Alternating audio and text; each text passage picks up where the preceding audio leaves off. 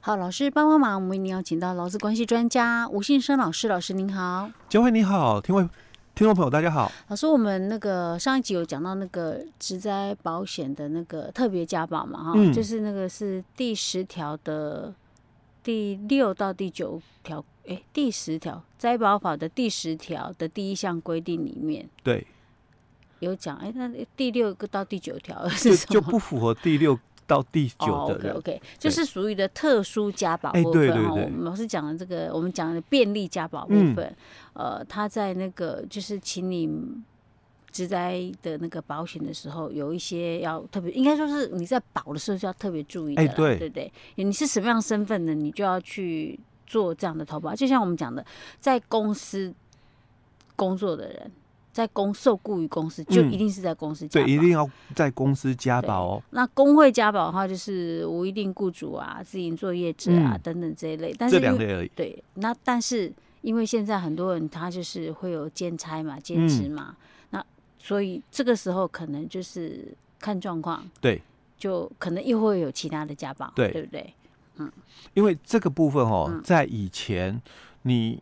如果你从事两个，就是说自营作业者，嗯。啊，你从事两份的一个自营作业，好，那你你也只能保一个工会，是。不能够像我我在公司哦，我有两个两、嗯、份工作兼职嘛，嗯、我我保两个劳保，嗯。啊，那是你是公司的哦，你才可以有两个劳保，嗯。那如果你是在自营作业者，我两个自营作业嘛、嗯，我也只能选择一个职业工会加保。他即使是那个工作性质是很不相关的，对，他也只能够、欸、只能选择一个啊、嗯。所以这会产生一个问题哦，嗯、就是那我受伤了，嗯，万一是在另外一个没保，哎、欸，对，没保的怎么办？之下啊，所以在以前的解释令里面哦，他就有提到，就是说，假如你是做 A 工作，嗯，那你你是在 A 工会加保，但是因为你可能多才多艺。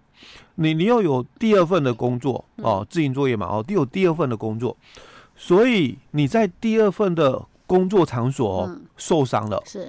这个是指灾，嗯，所以你可以请那个指灾的一个给付，没问题，嗯。但是，如果你是要前往 B 工地哦，B 工作的地点，嗯，那那个途中受的伤是。哦，假如我是前往 A。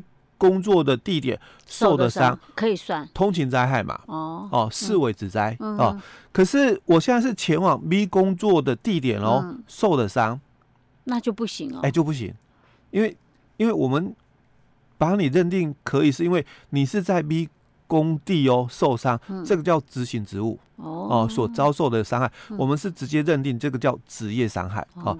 但是如果你是路途受的伤嘛，你、嗯、你要符合条件是，呃，我们才符合了之后，我们才把你视为职业伤害。嗯，哎、嗯欸，如果他是从 A 要回家，然后才要再到到 B 呢？呃，所以途径路路径哦，途径哦又不一样。哦。哦，所以他如果是很单纯的从 A 回到家里，嗯，那没有问题，也是算职灾。哎，因为是应经途中嘛，嗯、对。但是如果你是前往到了 B 的一个工作地点，嗯、那就不算了。哦，OK，好，这是以前这样子。哎、欸，以前的哦。好，但是现在摘保法之后、嗯、没这个困扰。可是灾保法重点是你要有另外再投保才行啊，老师。哎、欸，对。你如果要是万一另外一个你没没保呢？那这样子嘞，可以吗？所以，假如像我们刚刚讲那个一样的案例哦，嗯、我我有两份的一个。就是多才多艺嘛，哈，所以我从事两份的一个自营作业。好，那我也只参加了一份的那个职业工会的一个家保啊，所以职保就只有一个嘛，A 工会。那我现在是在 B 工会哦，B 工作的一个部分哦，受伤的。那能不能申请那个劳保的一个给付？这样可这样可以吗？所以一样又回到那个我们的摘保法强调了嘛。那你没有保，没有保，这项是算没有保。你你没有保、啊，你不能用 A 工会去。哎、欸，你不能用 A 申请啊！哎、欸，你、哦、你会被认定是没有保，哦、就算没有保的，所以他可能就是用最低基本工资，不然就是你看你能提供证明，因为再去看比较 平均投保。对，因为现在的那个灾保法已经有了，嗯、以前那个是解释令、嗯、哦。那灾保法是讲说你没有保，嗯，哦，你没有保，那我还是会给，嗯，只是给的标准不一样。哦、OK。那因为他老是举这个例子是自营作业者，就比较没问题啦，嗯、因为反正他就是零多零少是他自己他自己造成的结果嘛。另外一个问题就是，嗯、如果你是另外一个身份，嗯，就无一定雇主。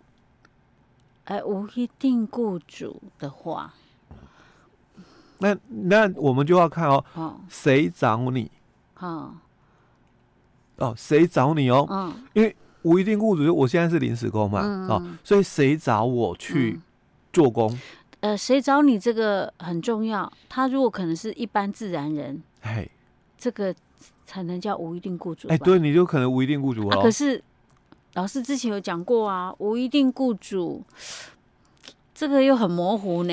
因为以前很模糊，嗯，摘保法。很清楚。哦，哦，因为摘保法细则第七条很清楚去定义了无一定雇主的概念，嗯、跟这个这个就是呃，就自营作业者的定义，嗯，哦，他很清楚的讲了这两个东西哦，嗯、哦，所以他也讲了无一定雇主哦，嗯，他是说你是从事哦，在我们的灾保法第六条以外的、嗯、哦啊，但我们第六条其实，在细则第六也解释了第六条的一个定义哦，嗯，他。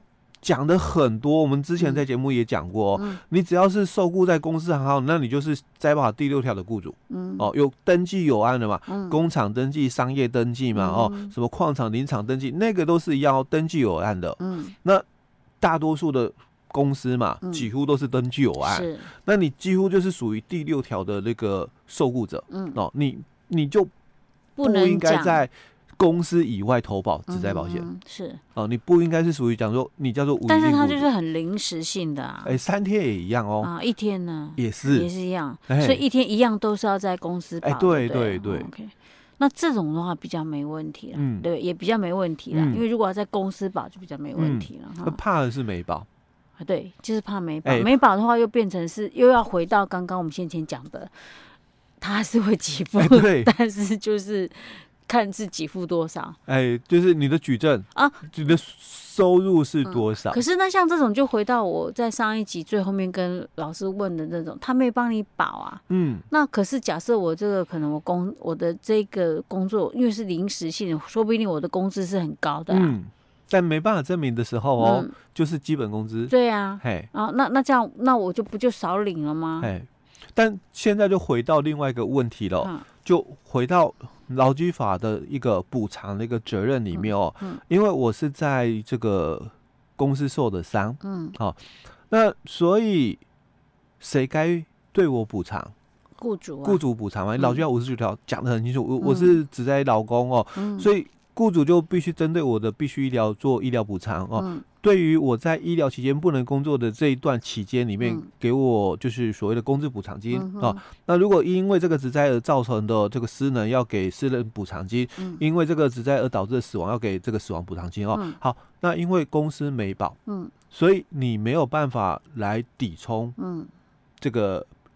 劳保局的给付。是。啊，因为没有领到啊，但是因为我们强调就是说灾保哦，职灾保险哦，没保也可以领，嗯。啊，所以会领到的有可能是基本工资的标准。好，那所以我们刚刚就讲到，就是说灾保法里面的三十六条就提到，嗯，如果雇主因为到时候劳保局了哈会罚雇主啊，第一个处罚就是你没有保这个。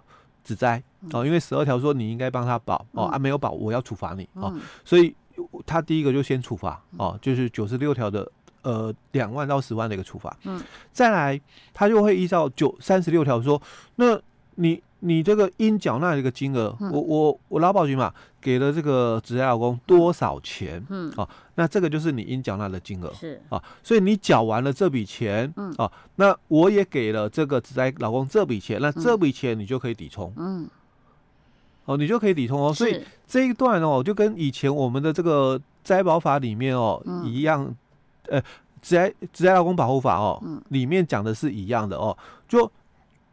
职灾劳工受伤了之后，职灾劳工哦发生职灾受伤之后嘛，嗯、那雇主没有给予劳基法上的一个补偿的话，嗯、那虽然哦他没有保劳保，因为那个年代没是讲劳保哦，虽然他没有保劳保，但是怎样，嗯，也可以向劳保局申请给付。是，啊，因为雇主没给嘛。那如果雇主给了嘞，嗯，那他就不可以去申请给付了。啊，可是我有我的问题就是说，那他我可能被依据最低基本工资给付嘛，嘛。但实际上我可能我的薪水可能三万好了，我们讲假设三万哦，嗯、那因为劳保给付大概两万六千多，嗯、哦，那中间有差距嘛，哦，对啊，哎，差距差距雇主要补，因为你是抵充，嗯，哦，劳基法说原领工资我领多少，你要补偿我多少，嗯，那劳保。有给付嘛？嗯、哦，那你缴完了这个应缴纳的一个金额之后，嗯、你可以抵充，嗯，所以你抵掉嘛，差额还是要付我。是啊，如果雇主不付呢，就跟他打官司了。哎、欸，你你可以申请那个争议的一个调解、嗯、啊，因为不管行政或诉法院的一个调解啦，嗯、都是先进入调解。嗯嗯，OK OK，这个。所以老师说拿得回来，就是说雇主要去补那一笔钱呐、啊。哎，对。对，但是实际上这么这么这么能顺利拿得到，那就要看对对雇主有没有良心。没错没错。哦，这样我了解了哈。OK，好。所以这一段其实职业劳工他不太需要去担心自身权益啊，嗯、除但要担心的他懂不懂？OK。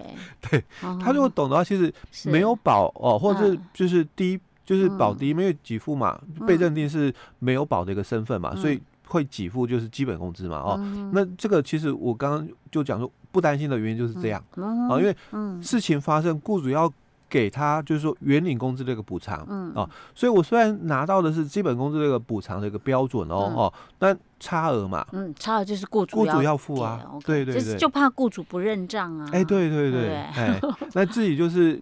呃，相关权益要懂哦。比如我们可能就是跟雇主协商哦，当然可以的话，就先自行协商哦。那如果自行协商无效嘛，那你就寻哦救济管道哦，主管机关的行政调解哦，或者是这个你也可以跳开了哦，行政调解哦，直接到法院调解也行。对，嗯，OK，好，老师，我们今天讲到这儿喽。嗯。